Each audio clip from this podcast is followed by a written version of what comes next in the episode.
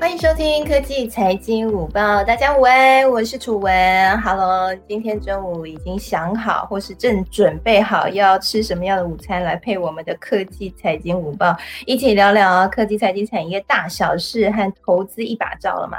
哎呀，今天呢，这个台股啊，可能哦，就是因为我们这个最近很红的。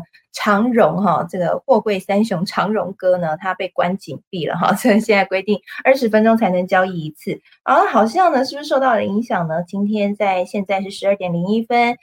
台股是下跌了四十点，现在是一万七千八百七十二点。那今天红什么呢？嗯，今天这个长荣被关了哈，不过大家就网友就在呼吁说，哎，不要怕，不要怕，还有这个阳明大哥还在。哎，果然今天阳明的成交量呢是非常非常的高哦。那除了阳明之外呢，我们之前在节目当中聊过的这个通膨概念股的钢铁中钢呢，今天成交量也很大。那万海也是啊，这个货柜三雄万万海呢，今天成交量很大，所以放眼望去，这个台股啊还是一样哈，传产股当道哈，电子股呢，哎有一些啦，表现也还不错。除了这个面板相关之外呢，就是一些 IC 设计啊，表现也还不错哈。好，那这个现在航运股当道啊，这个对于很多的投资人哦，特别是新手投资人来讲。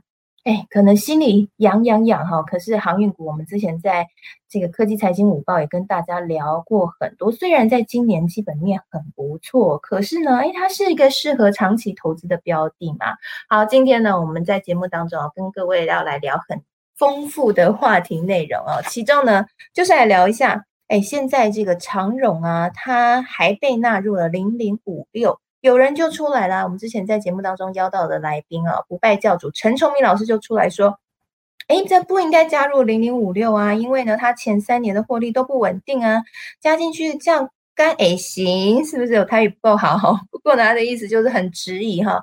那这样零零五六还适合投资吗？好，今天呢，我们在节目当中我为各位邀请到两位新手投资的专家一位呢是之前曾经来过我们节目的 Inside 主编李博峰峰哥来节目要跟大家聊聊。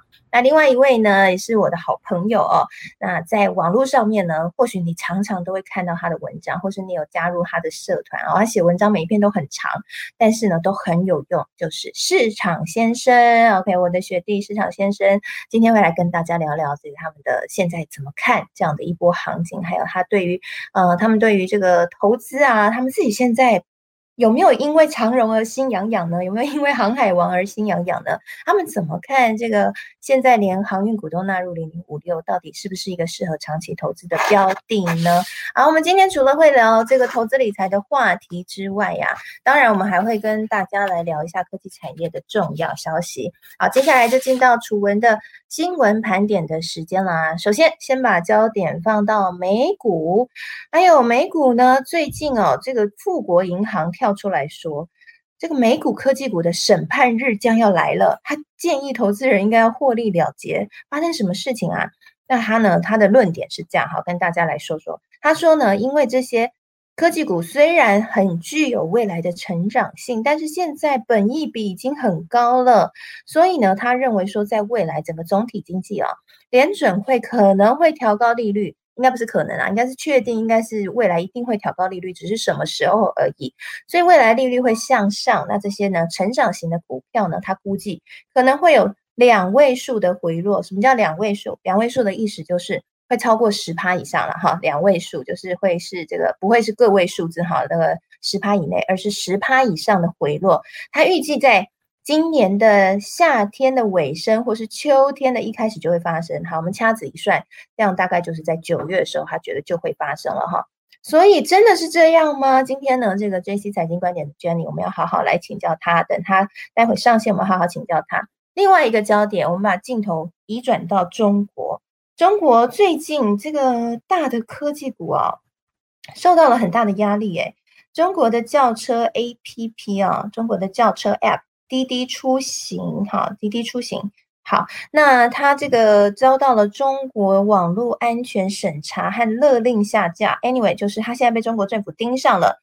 那为什么盯上呢？它就是中国政府的理由是说，他们严重违法去收集使用各资，所以现在他们要求中国政府要求滴滴要下架。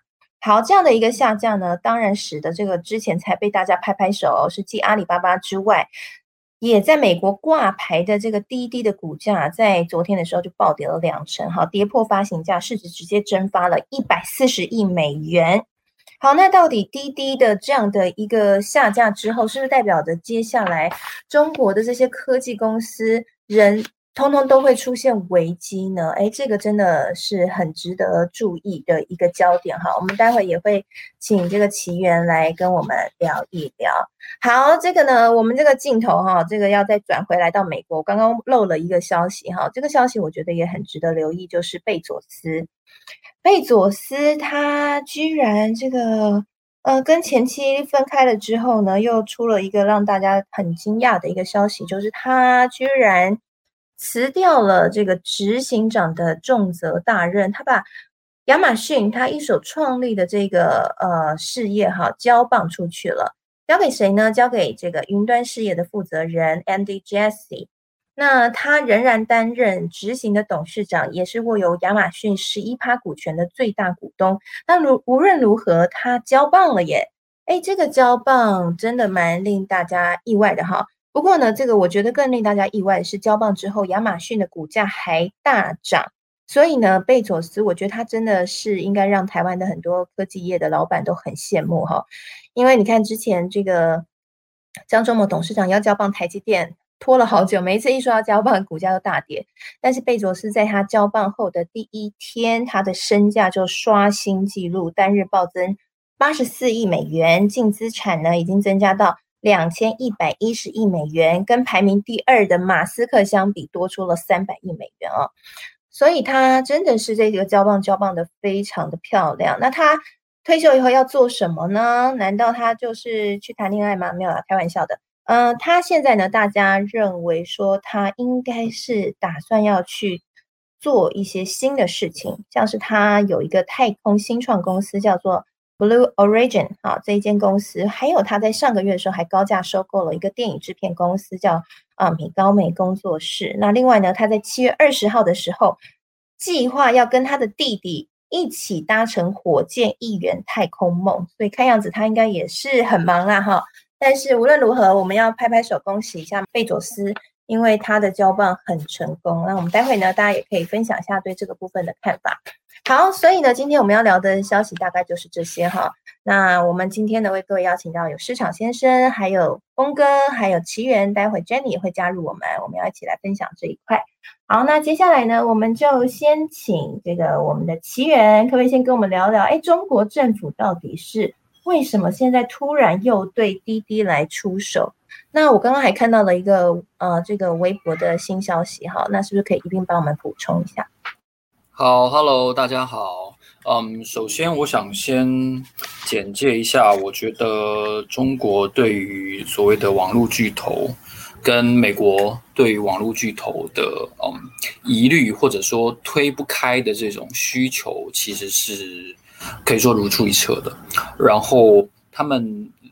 中中国跟美国政府，在我的观察里面，他们对于这些网络巨头的控制力都非常的有疑虑。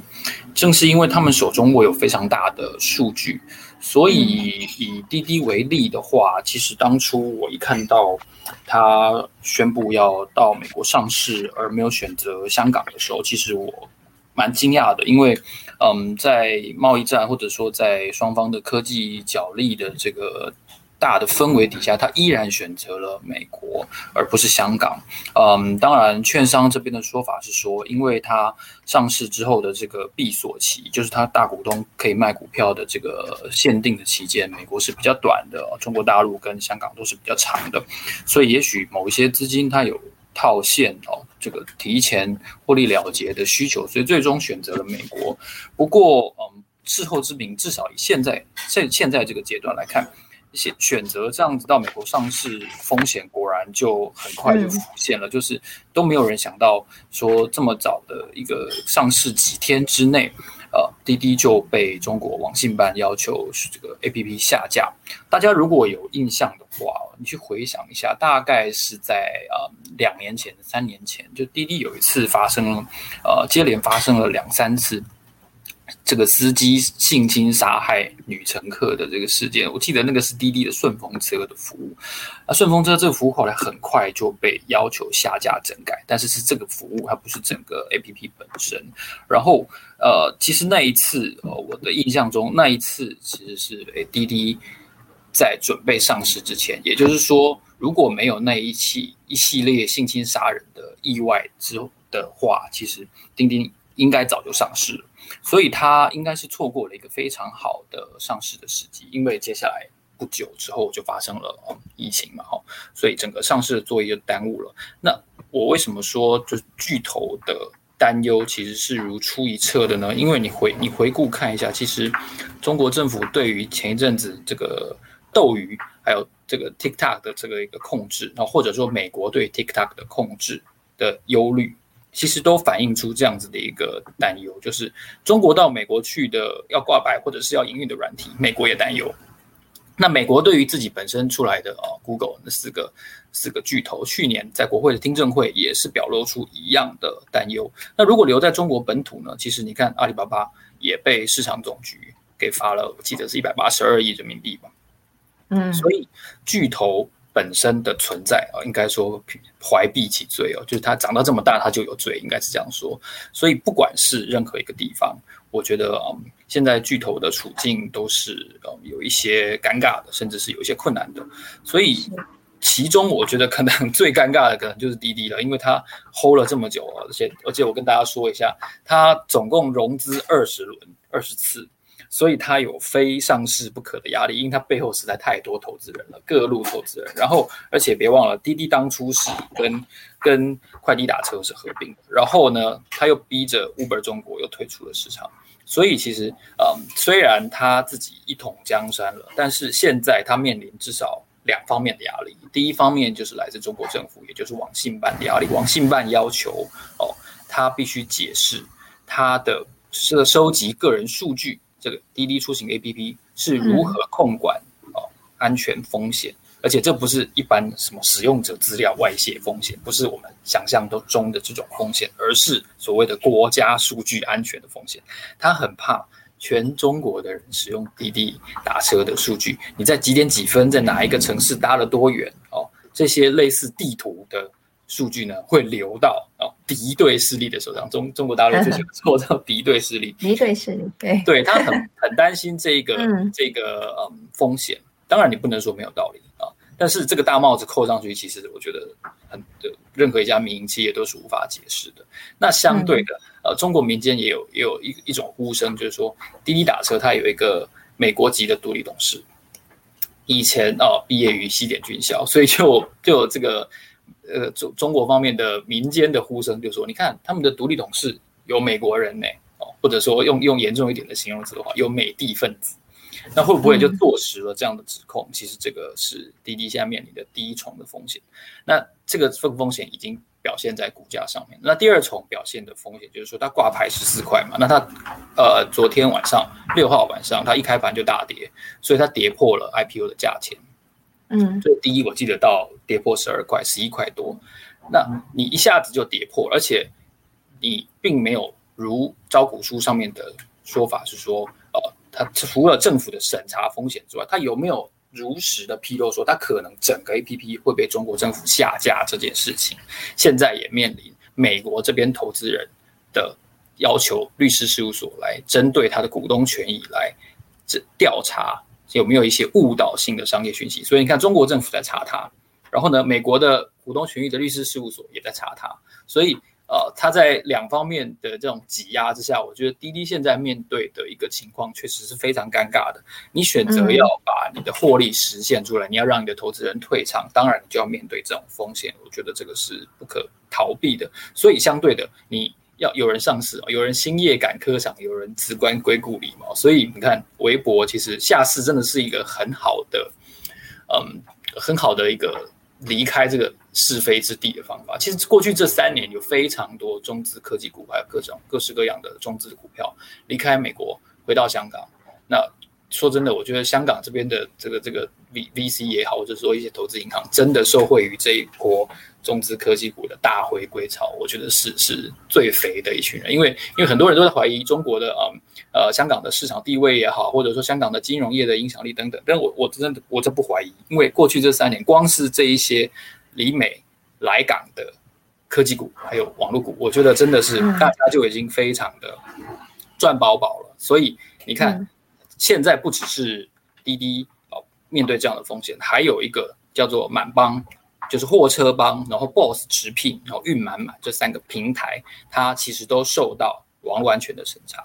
那我刚刚讲说，微博离开美国，其实如果一些股票就是它市值长期不理想的股，大股东认为它的这个估值过低的话，其实大股东会同外部的一些 VC。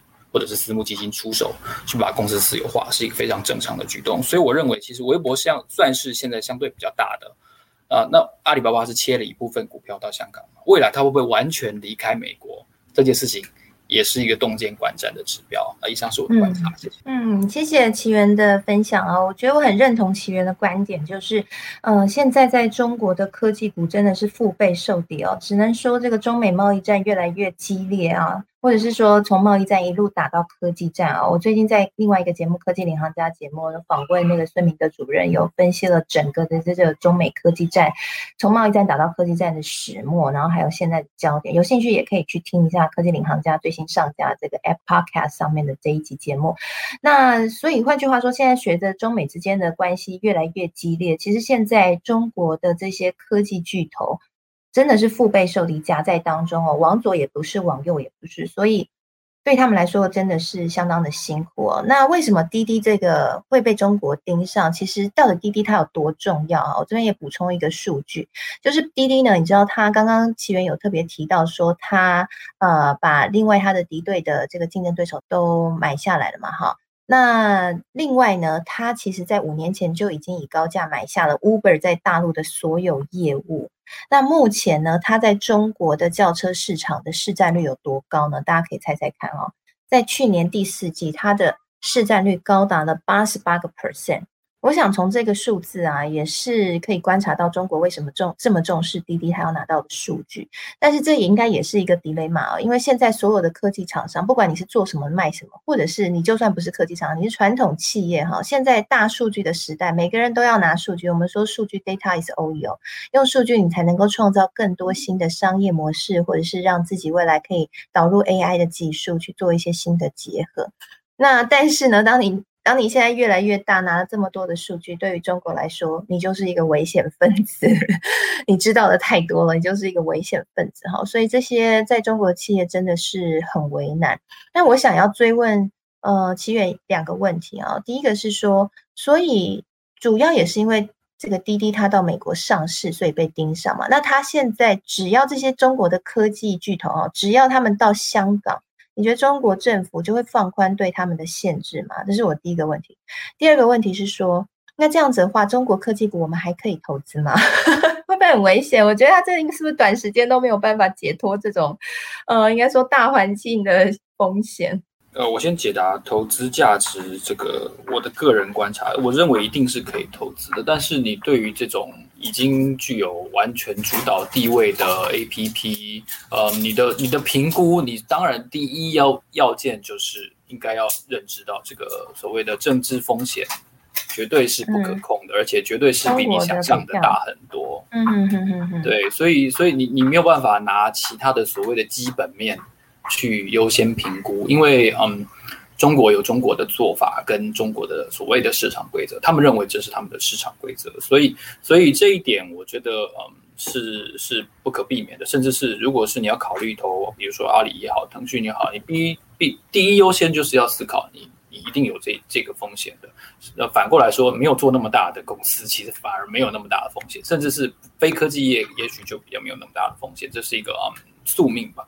那第二个，如果到香港，会不会就没有这样子的问题？嗯，也不尽然，因为像腾讯在香港嘛，那腾讯也是因为它的市场地位的规模，然后它横跨了各个产业，所以我认为其实呃，大家可以还是我还是要再推荐一下《巨头的诅咒》这本书是是一个蛮有趣的一本书。他现在是拜登的呃经济与科技顾问嘛的这个这个作者，所以这反映了一件事情，就是行业或许不是最重要的，在现在的呃政府的眼中，整个体积有多大，你在各个行业总共的市占率大概有多大，反而可能才是最重要的。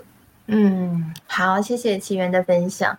刚刚聊到，我想奇缘讲到一个重点了。如果你你是有投资中概股，或者是你有直接去投中国的股票啊，不管你是买台股的中概股，或者是你直接去中国那边买股票或相关投资这个基金的时候，你要特别留意这样的一个政治性的风险了哈。在营运上面哈，我们这个是无关政治的讨论，但是在投资理财上面，它的确还是会影响到你的投资绩效，所以这是可能你要特别留。意的哈，那另外一个是最近非常非常热门的话题，就是呢，这个长荣哥被关了。长荣哥呢，他是二度入狱哈，这个网友都在讲说，这个出关三天又入狱。好，这个是在投资上面的一个术语啦，就是说，呃，这个什么是叫入狱？入狱就是说，哎，大这个政府呢，觉得证交所呢，觉得长荣这边呢，呃，这个股价涨太多了，而且这个太。太涨太激烈了哈，好，把它列入这个处置股哈，列入处置股呢，就是要求他说这个不可以直接，比如说我们现在在盘中买卖长荣呢，就是直接这个很快速的撮合哈，它现在呢变是要二十秒才能够撮合一次，而且呢不可以当冲啊等等的哈。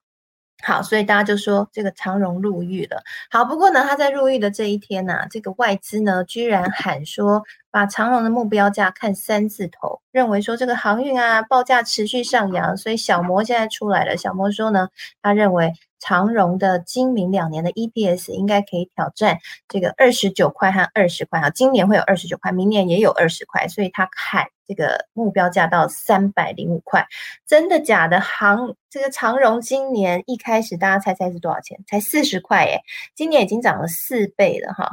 那现在已经破两百块了。那现呃现在外资又喊到三百块，是真的吗？那刚刚呢？我看还有这个新闻，最近有两派讨论。一个就是说，刚刚我们讲的嘛，这个长荣现在纳入零零五零，是真的适合还是不适合？会不会影响到零零五六高股息的这个零零五六的 ETF？会不会影响到投资零零五六的意愿呢？我们想要先来请教一下 ETF 的达人风格。嗨，峰哥，你自己看这个长荣啊，我我有看到你在脸书上面有分享一段，我觉得很有感。就是最近的这个台股盘势啊，真的是很考验那个老手投资人的心脏，因为发现你长期坚持的价值，有可能呢被这个呃短期刚进来的新手玩玩长荣、阳明的当冲啊，这个报酬率就就输给他们了哈，他们报酬率就比我们高了，你也很有感慨，对不对？对啊，对啊，对啊。但是应该是说，有时候我们过去可能会觉得自己有一个投资上面的信仰，那这个信仰也许是价值投资，或是存股，或是指数投资。那只是呃自己可能过去也跟着这个信仰的方式去投资，那也许是很好的去看财报，然后去理解一家公司，或是呃也不去选股，也不择时，那就好好的定期定额投资 ETF 这样子。那做指数投资，但是这样的一个投资，毕竟它比较长线，而且它可能就是长期的一个报酬率，也许就是年化八趴到十二趴左右。那当我们看到短期的一些暴冲的个股，或是有一些新手他刚进股市，但是他就呃什么都不懂嘛，那就跟着大家一起去炒这个话题股，那就会发现说，哎，其实他们的表现好像比我们好很多。那渐渐的，可能就会有些人会觉得说，那自己过去的信仰，或是自己过去的投资策略，是不是一个对的一个状态？那就很容易让很多人开始去，就是放弃过去的一个信仰，然后开始去去走一个比较，也许是比较投机，或是比较热门。呃，炒作的一种方式。那最近的航运股啊，或是钢铁股，其实都会有这样的一个现象。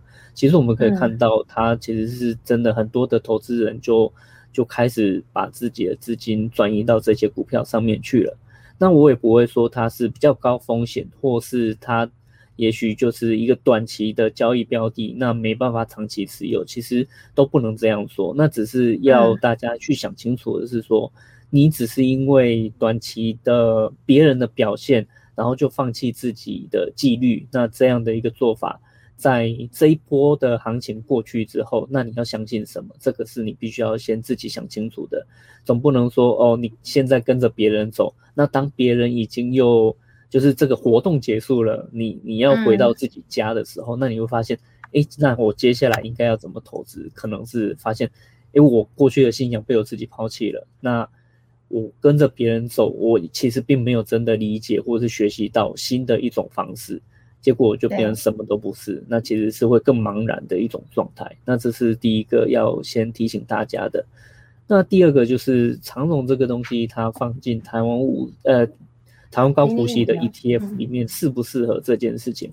我会认为说，呃，零零五六它毕竟是一个非常历史久远的 ETF，所以它的指数编制方法其实并没有任何改变。嗯，那也就是说，当今天。不管过去零零五六它纳入了宏达电，或是现在纳入了长荣，其实它都 follow 一定的规则。那只是因为今天它纳入的东西不合你的想法，你就你就去呃批判它，那也许就表示说你其实是比指数本身它要更有想法的人。那我会认为说，如果你是对于投资有自己主观想法的人，其实就不需要去用。零零五六这种很被动、很纪律式的一种投资工具，因为你自己的想法才能够去决定一切嘛。同样的，因为你自己有想法，所以你的投资是好是坏，你也必须要扛责任。可是你如果是一个比较没有想法的人，那不管零零五零或是零零五六，它的成分股纳入了什么，你只要相信说这一个指数它可以按照纪律。去达到你的投资目标，其实就没问题了。例如说零零五零，它长期来讲就是很贴近大盘，然后它可以表现出台湾五十大全指股它的表现，其实它可以达成这个目标就好了。你管它里面是什么样的成分股。同样的，零零五六它不是追踪大盘，它承诺的是我们靠。去预测未来的值利率，然后帮你持有三十家公司的股票，所以过去的一个平均表现来看，每年大概都有四趴到五点五趴左右的这个值利率。那你如果喜欢这样的值利率，你就去持有零零五六。那你嗯要去在乎它的成分股是什么吗？如果你真的有想法的话，其实反而可以自己创造出另外一个 ETF 嘛。那所以我会觉得是这个样子。你如果很有想法的话，那你就自己去呃选股、去择时、去去主动投资就好了。可是你如果有一个很明确的投资目标，你不想要那么呃麻烦的自己要选股、自己要去做公司的研究，那其实可以用 ETF 这样的一个工具就可以了。嗯。可是很多人他之所以会在这里摆荡，或是在这里觉得不安全或是不愉快。最最主要的原因是因为他其实并不知道自己想要什么。例如说，很常会有人问我应该要把钱放在零零五零还是零零五六？这样的问法其实就显现出了这个人其实并没有真正的投资目标。因为零零五零是一个长期成长的一个工具，它的值利率不会像零零五六那么高，可是它的股价成长其实是很明显的。我们过去可能会很多人说。呃，零零五零嘛，那就是五十块以下买，然后涨到五十块以上就卖。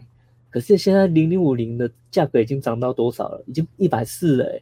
接下来它要挑战一百五，那会不会有一天我们跟大家讲的是说零零五零五百块以下买，零零五零五百块以上卖？因为它就会持续成长上去啊。所以你如果要让自己的资产累积长期成长的话，用零零五零就是对的。可是零零五六适合什么样的人呢？就是它股价不太会动，就在区间盘整而已。所以你如果只想每每年固定领到一定的值利率的配息，那用零零五六是对的。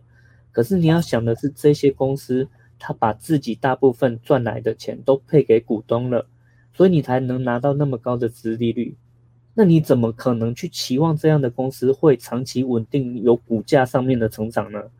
零零五六几乎不可能会纳入台积电这种公司啊，因为台积电这种公司，它一年花多少钱砸在资本支出支出上，它的配息就不会很漂亮嘛。所以你要很清楚知道自己要的是什么，那你就在投资上面能够做出比较适合自己属性的一个决策。那这是我这边的想法。嗯，谢谢峰哥的分享啊，我觉得峰哥讲的真的是非常的好啊，我也很认同。就是，呃，我们在投资之前，最重要的先要了解自己的风险属性。你是一个心脏大颗的人，还是一个心脏小颗的人？第二个呢，你要了解你的投资目的，你是为了投资是为了要让自己的资产增长，还是呢，你是想要未来退休以后，哎，每每呃能够有稳定的现金的收入？我们说这现金配息哈。所以这些都不一样。那第三个呢？你还要再考量第三件事情，就是你自己在财经方面能够掌握的能力有多少哦？譬如说，你会不会看财报啊？啊，你会不会挑股票啊？你有没有在 follow 这些产业趋势啊？总体经济趋势你看不看得懂啊？哦，评估一下自己的能力圈范围是多少。再去决定你到底要投哪种股票哈，其实不管是长荣啊，或是阳明啊这样的股票啊，我们说景气循环股，然后现在很多人在玩当中的股票，或者是呢买这个刚刚峰哥讲零零五零或零零五六 ETF，都有赚钱的人，也都有赔钱的人。那为什么有人会赚钱？因为他刚刚讲的那三个条件都掌握的很好。哦，他很清楚自己投资目的，所以他不会跟着市场波动。那呢，为什么会赔钱？就可能是，哎，他没有办法了解自己的那些投资目的啊，还有掌握自己的能力圈，这就跟着市场一窝蜂的冲进去哦。最后呢，就在这个心理战当中，或者是市场波动当中就被洗出来了。所以最后就忙了一忙了一阵，结果没赚到钱。好，听到我这样讲，应该知道我们下一位要请谁来分享了。当然就是。取名叫市场先生，就是为了不要让自己受到市场影响的市场先生，这根本是绕口令的话吧？Hello，市场先生，对我们想听听看你的想法啊。刚刚峰哥有讲了，就是其实也不能说说现在投资长荣或是阳明就是不适合哦，应该是要去看自己的投资的意愿和属性，还有能力等等哈。那我不知道你自己在面对这一波，我觉得现在台股整个的节奏就似乎就是只有航运跟。跟钢铁股了哈，那你自己在面对这样的一个市场的氛围，或者是说很明显有人说这个射飞镖，只要你买航运股就一定会赚钱哈，射飞镖也会中。那这样的情况之下，你自己有改变你的投资策略吗？还是你有别的想法？想听听看你的、你的、你的思考。因为其实最近也会听到很多这样的消息啊，有朋友哦买了，哎翻好几倍，赚好几亿哦。啊！但是好几亿哦，对啊，当虚拟货币是不是 一口气赚好几亿？其实最近这样的消息，就是这这一类赚很多的都都有嘛，虚拟货币赚很多的哦。去之前特斯拉去年赚很多的，其实其实都会一直听到。那那我觉得可能要分两件事情来谈，就第一个是它就是那那个投资标的哦本身，或者投资方法它本身的。状况到底是怎么样？然后以及自己是不是应该要来进去摄入这个投资这样子？那我觉得有一个还蛮重要的事情，就是别人赚多少钱，其实跟我们都没有关系。对我自己观察一个还蛮蛮有趣的状况，就是我们看，比方说别人不管是生意上啊，或者是事业上，哎赚到钱，我们都会觉得说很很厉害、很棒，但我们不会觉得自己可以跟他一样。但是我们看别人股票啊，或虚拟货币赚到很多钱，我们好像心里有些人就会想说：，哎，我好像这个我也做得到，对。但实际上，真的真的是这样子吗？其实可能不一定是这样子，就是那可能只是我们觉得好像买买股票很简单嘛。那那但是我们看到别人哎，可能生意赚很多钱，我们心里面不会有这样的想法。我不会想说：，哎，我要我跟他一样，我我要赚很多，我也要进去做。那。但是我觉得，如果你把这两件事情类比一下，你就会发现说，其实我们股票看到别人赚很多，我真的需要羡慕他或跟他一样吗？哦，也许我们可以试着去学习、去了解。哦，但是呃，刚刚楚文有讲到一个非常重要，就是这件事是不是在自己的能力圈以内？嗯，我们说投资有第一个大原则，哦，不懂就不要碰。哦，这件事情讲起来好像很简单啊，但是做起来。就其实还蛮困难的哦，就常常就会收到很多读者就说，哎，那最近虚拟货币什么东西可不可以买？哦，那去年特斯拉可不可以买？哦，那今长荣、阳明什么时候可会可会买？那什么时候要卖？对我觉得不懂不要碰这一点，要先把握住啦。就是呃那些东西呃，也许有些人可以赚到钱，不管是运气或实力，我觉得都 OK。哦，那那他们愿意去承担那样的风险，或他有那个能力，哎，这样赚到钱当然很好。但是这件事跟自己不一定有关系。哦，我觉得这个是第一点。然后再，我觉得可以思考的一个问题就是，其实也是刚刚楚有提到，就是呃风险的问题。我觉得可以从一个角度去想，就是你敢投入多少钱？好，就呃，比方说长荣、阳明涨很多哈，但是呃，你敢投入多少钱？比方说你有五百万，你有一千万，但很多人可能只敢投入十万块、二十万块再去买，他敢重压吗？可能不见得敢。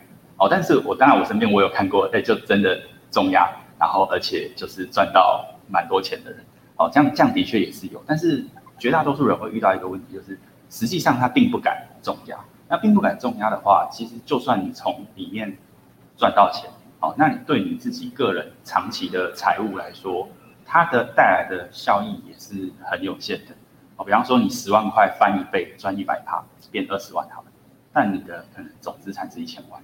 那你赚十万块，其实也就承载一趴而已，哦，所以这个我觉得是一个很大的问题。那我们就去思考，我们背后为什么不敢重压？也许是不够懂，也许是不够有把握，或也许是我们其实知道那个风险是我们自己不能承受的。哦，那如果是这样子，那这个对自己长期来说帮助大不大？哦，看到涨一百趴很开心，但是。你如果从自己整总资产成长的角度来看，哎，多一趴好像就还好，对，所以我觉得其实大家不用觉得说，呃，别人赚比较多的方法一定比较好，他自己的方法一定会比较不好。哦，其实这个真的不一定。哦，你敢投入，然后你有去研究了解、有信心的方法才是好的方法。那今天没有赚到，我觉得也没关系啊，就是行情其实年年都有，每年都在涨不同的东西。哦，那长期来说，或者我今天我就追求一个长期的成长，哦，也可以哦。就像峰哥讲的，就我今天我就长期定期定额投入，哦，分散投资股市八 percent 到十二 percent，这样子也很好啊。也许我可能我势必中间可能会有一点时间比别人少赚，哦，但是不管你是就总资产或就长期角度，这样子也没有不好。好，那说真的，别人赚多少钱根本没什么关系。然后再来是。刚刚有提到零零五六的问题，哦，其实刚刚我觉得峰哥讲的蛮清楚的。那呃，我觉得标的其实也没有好坏，就看个人喜好。那像我自己就是比较不喜欢 零零五六的状况。哎，在这边这样讲有没有关系？好，应该还好。我们有录音呢，等一下就打给你。没有来看。OK OK，好，那哎，其实我觉得在投资里面，因为我们其实赚的除了股利以外，还有资本利的。那呃，很多人很喜欢高值利率，但是其实股票在配息的时候，也同时会有除权息啊。所以其实配息这个过程，并不会让你的整体资产成长。哦，所以我们说除权息其实就是左手换右手，然后你收到股利还要课税。哦，所以其实股息这件事高或低本身是跟你整体资产成长是没有什么关系的啊，股息是股，那公司的盈余其实才是盈，这样子。那其实像美国有很多公司也是不配息的，像巴菲特、伯克夏或 Amazon，它其实完全不配息啊。但是你说投资人投资它的资产有没有在持续成长啊？其实还是有的。对，所以我觉得就是殖利率，当然它你说这个选股方法有没有问题？其实也 OK，因为。像零零五六，它就是在呃台湾五十跟中一百里面挑三十档。那如果都是这个池子，其实选来选去差不多就都是那样。哦，它只是说它的规则有一点不一样而已。哦，但是我自己个人对于股息这个目标，我是比较没有特别的偏好这样子。对，嗯，大大概会有这些想法。好，谢谢市场先生的分享啊！我觉得市场先生刚刚特别讲到这个股息的概念哈，我觉得非常的重要，因为我们而且我也很认同哦，因为我们今天在房间里面的很多的大家哈，我要做这个问卷调查，有高达八成都是新手投资人，所以大家可能在面对这个股息的时候，可能呃更需要去清楚的了解一下股息它本身是怎么产生的哈。那刚刚市场先生有讲到这个重点，就是。哎，股息，哎，你很开心说，哇，他配息给我了啊！我们常看那个报章杂志上面有提到说，殖利率是多少，好高哦，哇，那就是我的报酬率，配息给我了，很开心，可以拿到现金了。但是别忘了哈，这个呃，羊毛是出在羊身上，你的配息其实就是来自于你的股价。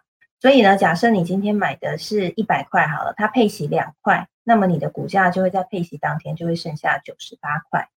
那你说，那我是配完我的股价就越来越低，越来越低吗？不会，因为呢，如果我们说这个叫填息啊，就是如果呢，这个呃九十八块，又有很多人觉得说哇好便宜哦，我也要参与下一次的配息，他可能就会涌进来去买这个股票。那你这个手上持有股票呢，可能就会填息啦，你又会来到，比如说假设又回到一百块，或者是更高。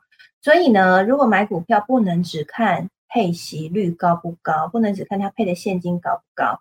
你得要去注意一下，它是不是一个具有未来成长性的公司，那才代表着它的股价会持续成长啊。你的这个配息才不会是哎越配越少。有没有听过那个基金就是配配配配配配到最后，这个基金本身的这个价值也越来越低，好，那个就不行了哈。所以这个是新手投资人要特别留意的。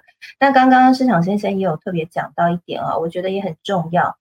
就是呢，我们如果拥有自己的投资信仰，其实有时候比你短期短期赚多少钱来的更重要。你说，哎，我这样是不是赚葡萄心理？不是，为什么呢？因为其实我在财经圈，我不知道奇源可能也有这种感觉哦，看过太多大起大落的例子了。我之前呢，曾经采访一个大股东哦，他。是呃，我去参加股东会，然后他刚好是我学长，然后他是那一间股东会的大股东，就是进去的时候，呃，整间公司还会就是欢迎他的那种，我就持有大概好几千张的那个公司的股票，但他就有跟我分享，他就破产两次，OK，他破产两次，那呃，其实这这个这样的故事在财经圈其实很多啦，就是短期赚了很多钱，可是他长期是不是可以？一直有这么稳定的获利，或者是他的人生就会是大起大落，一下赚很多钱，一下赔很多钱，这个真的是不一样的。这个可能是你不知道的哈，我们可能都只会看到别人赚钱那一面，因为他赔钱，他可能不一定会告诉你。所以有时候也不一定要去羡慕别人啊。啊，我最近有跟一些新手投资的朋友聊天，他们就觉得哇，现在台股赚钱好简单哦，就跟这个打 game 一样哈，就是按按按钮就可以赚很多钱。他就很兴奋，结果后来上一波这个 V 呃股市大跌，他就赔赔了以后，他就发现说啊，真的还是要有一个投资心法，有个投资理念，有一个投资哲学，不然的话，你赚来的钱可能就像是浮云流水一下一样哈，一下就不见了。所以其实这也是对于所有投资新手的考验，在这样的一个氛围之下，我们是不是还可以？呃，不会养成一个变成是把投资变成投机的心态，而是还是可以做好基本的功课，把自己的投资基本功练好，让我们的在未来的十年、二十年真的可以通往新富足、财富自由。我觉得这真的是非常非常重要的一件事情。那也跟各位勉励，希望今天在我们房间听到我们的分享的所有新手投资朋友啊，我们可以呃立志，就是要做一个二十年后我们的资产可以比现在翻两倍或三倍。而不是明天资产翻两倍，但二十年后不知道的人，我觉得这也是我对自己的期许啦，跟大家分享。好，那最后呢，我们要来聊聊整个总体市场到底情况怎么样。我们知道台股其实很受到美股的影响，哈，呃，如果你是有在看台股的人，你可能都会先关注一下美股在呃美股表现的怎么样，因为大概就会影响今天开盘的气氛，所以美股真的很重要。那美股呢，最近这个。富国银行刚刚有特别提到了，他居然说美股科技股的审判日将要来了。我觉得他这个也很会讲哎，审判日哈，很会很会取一个可以吸引媒体报道的标题。真的是审判日来了吗？接下来科技股会有很大的危机吗？那目前美股的呃未来的情势，在联准会可能会升息的这样压力之下，美股的投资的未来的方向大概会在哪里呢？我们要请教一下我心中的美股女神 Jenny。我觉得那个富国银行真的很妙 哎，我觉得他们就是常常好像都会讲一些比较耸动的标题，然后让大家市场上面好像会有一点紧张，就会觉得说，哎，是不是之后会有一个又开始有估值拉回啊，或者是其他的一个转换？那其实我觉得最近美股跟台股反而好像它呃比较强势的族群反而不一样，因为美股其实就是科技股很强嘛。因为台股大家看航运啊、船产其实好像比较强，可是美股其实还是一直专注在科技股这个部分。就是科技股昨天又在创新高嘛，然后亚马逊也是涨了四点七个 percent 以上。那亚马逊它涨这么多的原因，当然跟那个国防部它跟微软之前有签订一个云端的一个合约，但是现在呢，就是。因为就是需求的一个提升，所以他想要让更多的厂商来进行一个招标，所以亚马逊当然它的呼声也是一样是最高的。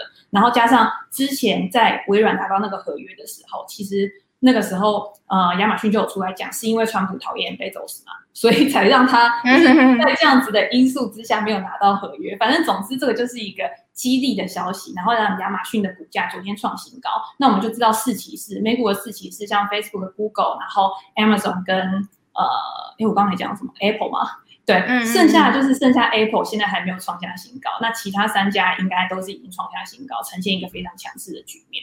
那在这样子的情况之下，我觉得当然会有很多的分析师或者是很多的机构会出来说，哎，科技股真的已经涨了很多了，然后已经好像涨过头了，可能之后会有一个再度回撤的一个情况。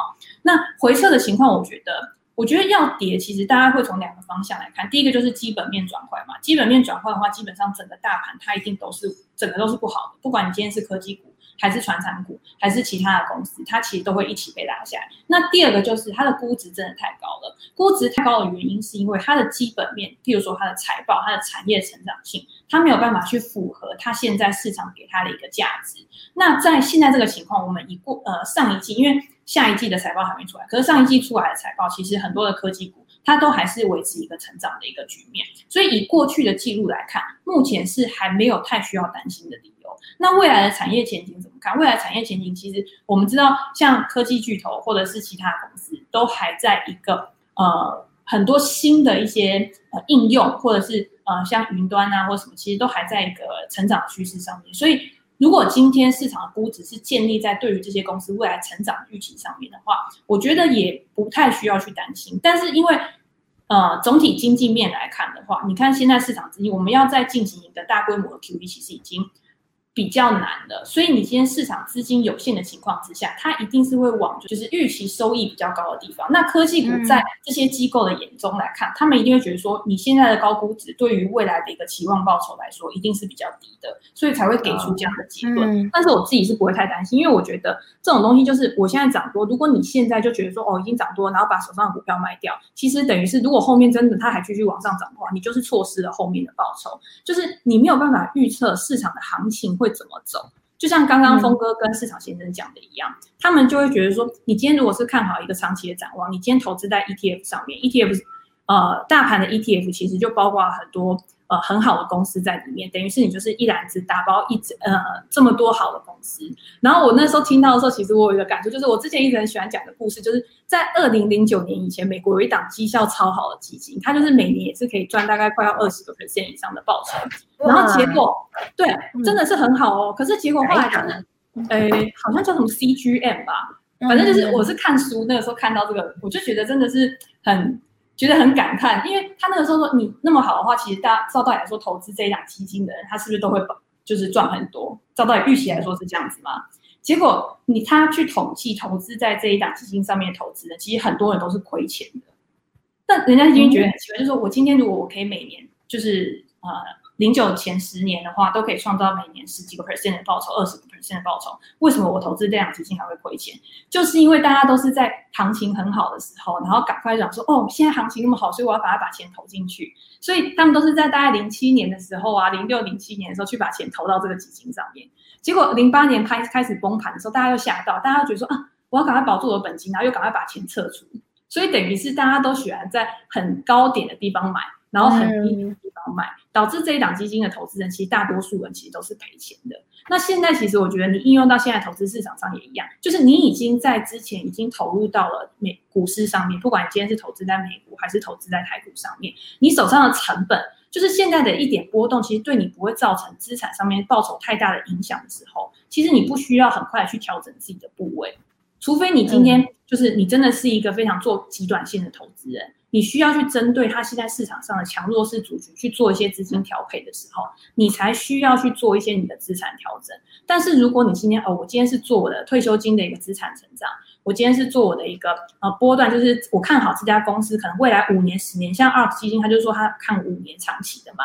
那你今天有没有必要用现在的一个？啊，变化去调整你的投资部位，我觉得是不用。那我觉得大家还很关心的就是十年国债收益率的部分。昨天其实为什么科技股好感觉好像又很蓬勃发展，就是因为十年期国债收益率它又来到了大概一点三六个 percent 左右。大家记得之前我们在紧张的时候，那个时候国债收益率大概是到一点六、一点六、一点七吗？反正就是在那个水准，然后后来降到一点五，就是一个稳定的。结果现在又降到一点三六，大家就会觉得说，十年国债其实是看一个长期的，就是我今天看好未来长期的一个景气的状况。如果我今天觉得未来景气会趋缓的话，那这十年国债收益就有可能被受到压抑。那昨天有公布一个数据，就是 ISM 的非制造业指数，其实就是不如预期。因为你跟上个月相比的话，其实这个数字是下滑的。那下滑这个数据代表就是说，市场上面又会有很多杂音啊，就是说啊，那是不是因为呃嗯之前上半年因为去年基期很低，所以今年上半年它的基期因为基期的关系，所以有了很蓬勃的发展。到了下半年又要开始趋缓了，就会看。可是我自己这样看的时候，其实我不会这样觉得，因为你今天一个月的经济数据，你没有办法去代表。整体的一个市场的一个发展，尤其是你看总体经济的时候，总体经济是走一个趋势性的，它不可能因为一两个月的数据，然后就有一个很大幅度的反转。加上上呃上个礼拜，因为非礼拜一呃非农上个礼拜五的非农的时候，因为礼拜一我们要来嘛，上个礼拜五非农时候失业率是不是从五点八个 percent 升到五点九 percent？那大家也会有很多疑虑。那为什么失业率会有上升的原因？是因为很多人他可能想要去找新的工作，那在中间去做转换的时候，其实这个呃转换的这个人口其实也会被纳入到失业率的计算。所以你会看到非农数据很好，但是失业率上升，其实这个也有可能只是一个一两个月一个转换的现象而已。那很多人招工他找不到的时候。他会去调升他的薪资，那在之后很多州政府他的补助去做一个删减，还有之后开学，其实这些就业数据我觉得都会慢慢的再回到一个正常值上面。那 ISM 的非制造业指数其实也是受到这个短期的因素影响，因为我找不到工人，我可能有原物料短缺，我可能有呃生产没有办法去 cover 掉，因为他们可能有一些物流运输延迟的一个情况，所以才导致说这个月比上个月还要下滑。但是如果你去看新订单或者是生产或者是库存的话，其实都还在一个我觉得都是在一个上升的趋势当中。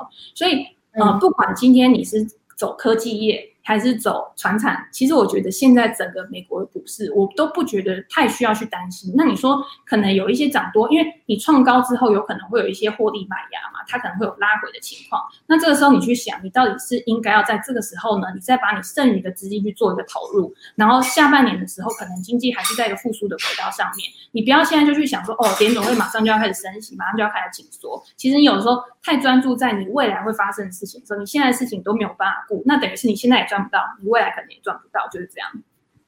嗯，哇，我觉得 Jenny 讲的太一针见血了。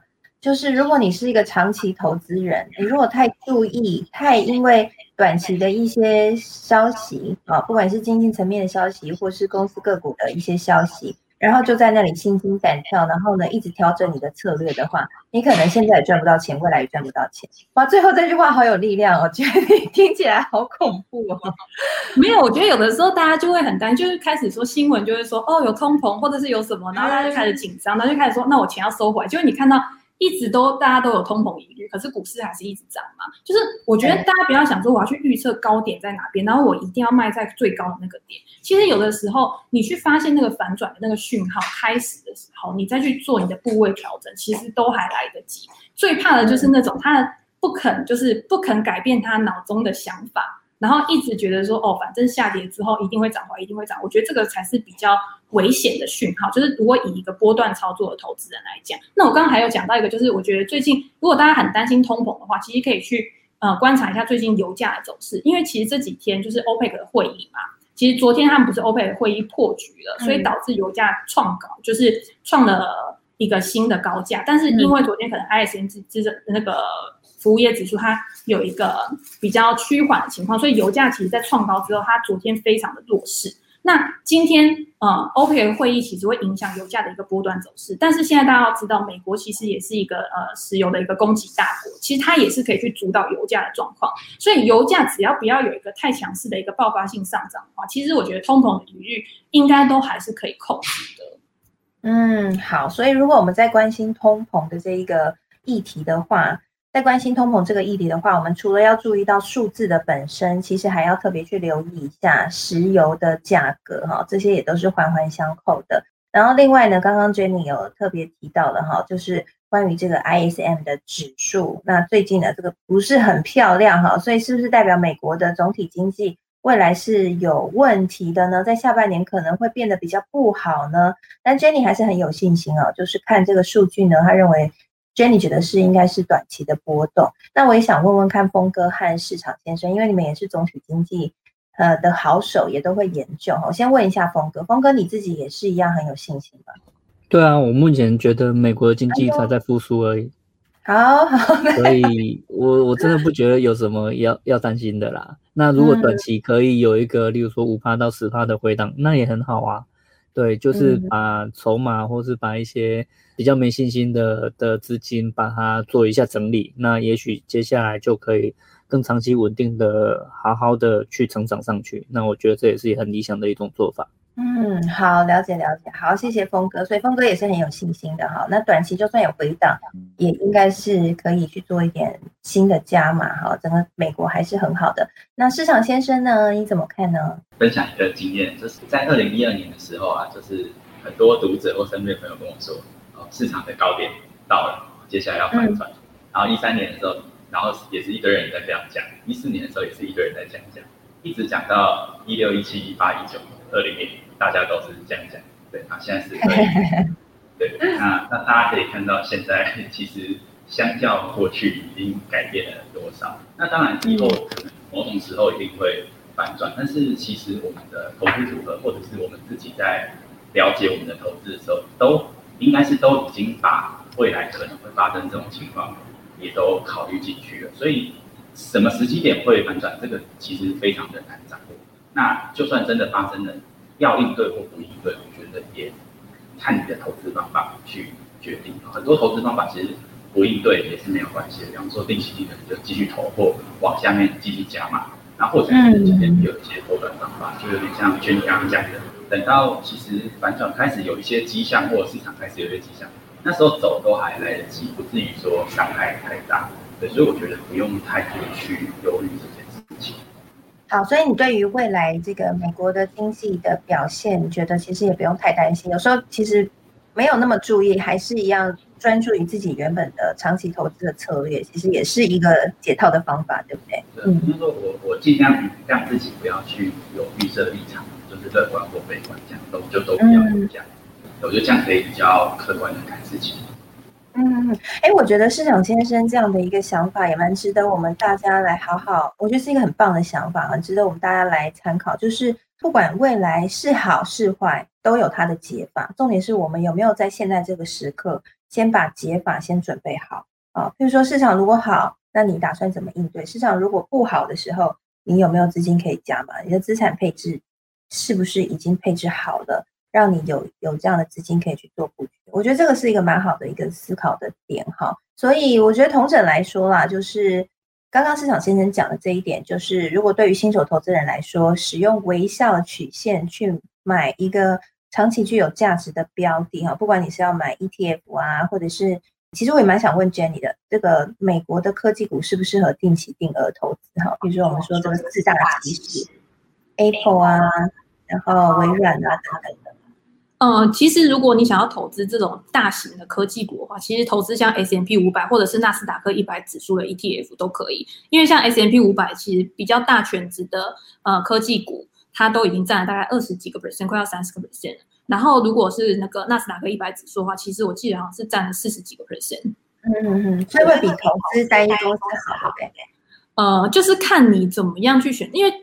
投资单一公司就是等于是你把你的资金全部都压在一家公司上，看好它的一个长期发展。那但有可能，因为你投资在个股的一个报酬率，有可能会比整体的大盘好像，呃，最近不是那。Bezos 有出一本书，叫做《创造与梦想》，它里面其实就有提到一个故事，他就有说有早期投资亚马逊的投资人，他其实就是一直持有亚马逊的股票，到最后他可能传给他的小孩，甚至还用亚马逊的股票可能去买了房子啊，好像是买了房子吧，就等于是像刚刚市场先生有讲，就是你不要一直专注在那个股息上面，其实有时候资本利得，或者是你兼着股票它持续的在做一个价格的增值的时候。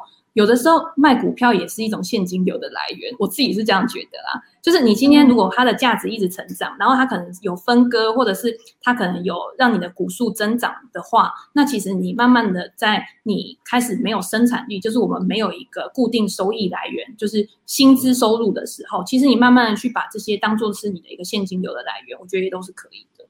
嗯。好，谢谢 Jenny。我觉得 Jenny 刚刚讲的也很重要哈，就是有时候呢，哎，你在思考你的投资长期的布局的时候啊，反正回归一个重点啦，你要投资一个具有成长前景的公司，哎，不一定要去看说它的配息到底高或是不高，重点还是回到它这间公司会不会越变越大、越变越强、越赚越多哈。只要是会越赚越多、越变越强的公司，你就算它短期这个配息率没有很高，但是长期它的股价变得很高的时候，你再把它等到你要退休的时候再把它卖掉，你也是赚一大笔钱啊，对不对？你要拿去买房，你要拿去养老都可以那。重点就是在年轻的时候，我们要找到一个具有这样子可以具有成长爆发潜力的公司。我想这应该是我们在台上的大家哈，嗯的在投资上面觉得最重要的一件事吧。不知道奇源你的想法呢？你自己现在也是用这样的一个方式去进行投资吗？诶，坦白说，我的投资哲学是从绝对的悲观开始的。那就是因为绝对的悲观，我我也许就是呃，比如说被告过啊，然后被威胁过，然后在一些调查报道的时候，呃，碰到一些危险等等。就我我觉得，嗯，证券市场是大家都不提黑暗面，但黑暗面是真实存在的。而且黑暗面的的广大跟黑暗面的厚度，其实可能都超过你的想象。嗯，也就是我们我们我们把钱压注在任何一个标的的时候，通常我们会主观的期待这个团队、这个经营者，他会把事情做好，他会把东西做好，把业绩做出来。但但很多时候，其实他不把这些目标实现，他也可以继续。把持着这个公司，这个这个产品，那那我们如果能够深刻体认到这一点的话，其实其实说实话，我们会变得很悲观。但是就是因为嗯，其实已经没有什么，已经没有什么好害怕了，你知道吗？你知道这个世界就是就 shit things always happen，所以所以我觉得反而会让你就是不要再选了，就是你投资哲学的转变其实是从。选无可选开始的，我我跟峰哥不一样，峰哥是可能呃从学术研究上看起来说，哎，整个整个指数投资是一个好的方法。那我反而是看过了非常多嗯很奇特的事件之后，让我发现其实真的没什么好选的。所以你也不用再害怕，你不用再思考说什么时候才是最好的时机。就像巴菲特跟那个时候在买苹果的时候，苹果的股价也从从 iPhone 出来之后就没有一天被大家说是便宜的，不是吗？所以所以。我觉得，嗯，猜测时机没有关系，你可以猜测，但是看空跟做空真的是两件事情。嗯，就我们我们也许觉得这个时机不对，但你不一定要做空。所以，所以我们有一些人一直觉得现在航运股很贵，但你不一定真的要去做空它。所以，所以呃，回归到我，我觉得你刚才的问题的话，我真的很很建议大家，就是我们应该把时间花在，比如说看一部好的书，看一部好的电影。然后去回想一下哦，你你看过什么 Netflix 好的影集？然后你跟你的家人相处，花在主观研究标的上面，真的是一个嗯，占用你非常大量的时间。而且说实话，有些事情，如果说你投注了这么多时间，而且你真的投资了这么多的金钱下去，当它有一些黑暗面被你发现的时候，你真的会有一点承受不住。嗯，这是我的想法。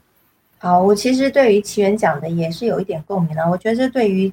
在财经圈的媒体人来说，应该多多少少都有这样的感受，因为我们可能在采访报道当中会看到很多，嗯，就是没有办法公开在台面上出现的一些内幕啊，或者是黑暗面哦。人都是有他的黑暗面和脆弱性，所以由人而组成的公司，难免也会有很多是没有办法在新闻报道上面所看见的一些黑暗或者斗争或者是一些问题哦。所以我想奇缘的意思应该是指说，如果你今天在这样的一个资讯落差又更大，你可能你可能离这个资讯的核心很远，你是一个新手投资人，那么你要把你所有的资产压在一档股票上面，那不如呢，其实是有点危险的哈，因为你的资讯落差真的比较大，所以可能在投资 ETF，像这样是一篮子的股票，可以去有效的分散你的风险，会是比较好的一个方式。我想这也呼应我们在。呃，上礼拜五的欢乐房的时候，我有跟大家来分享说，因为有被问到说这个新手投资人要怎么样迈向财富自由，我有把投资人分成四点四点零四个阶段哈，就是你是小白一点零、小白二点零、小白三点零、小白四点零。一点零的小白其实最棒的一个方式，最呃你你能够慢慢迈向财富自由方式，其实就是做这个被动型指数的投资，就是 ETF 的投资。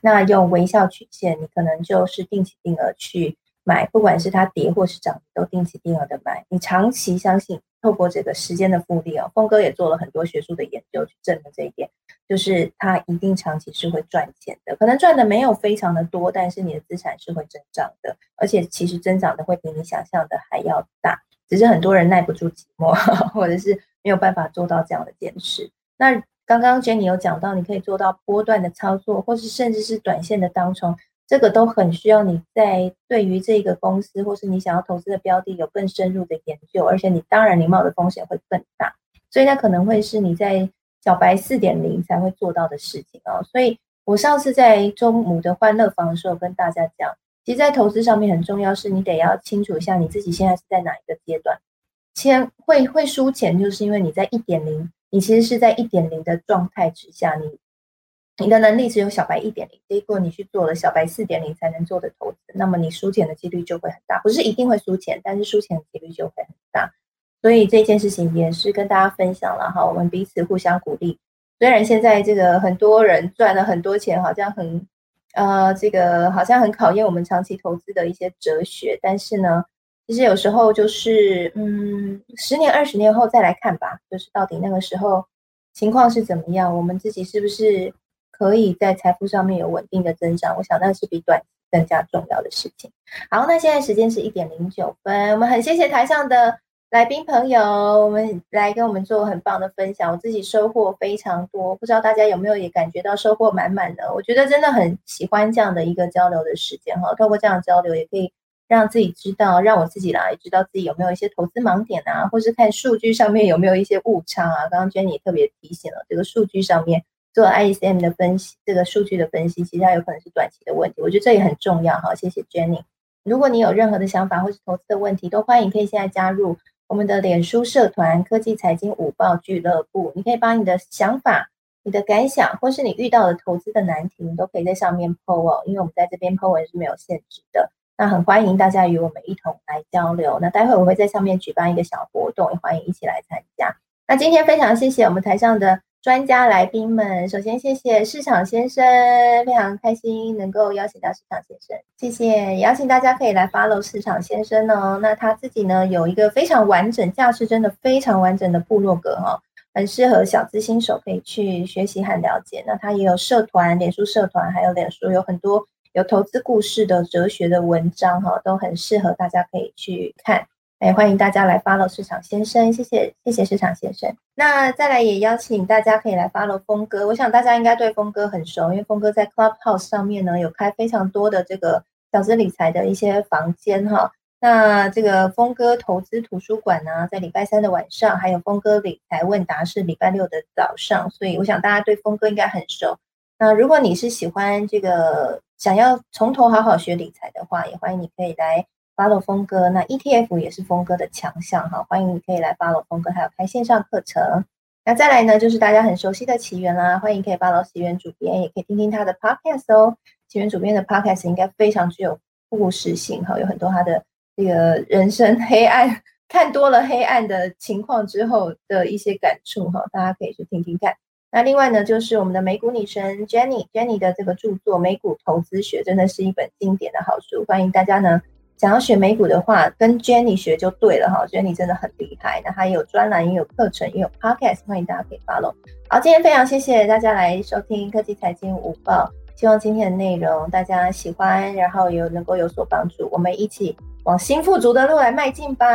那我们就下个礼拜一见喽，拜拜！谢谢谢谢谢谢，感恩喽。那我就先关房喽，谢谢大家，记得要加入科技财经午报俱乐部哦，脸书社团，谢谢喽，拜拜。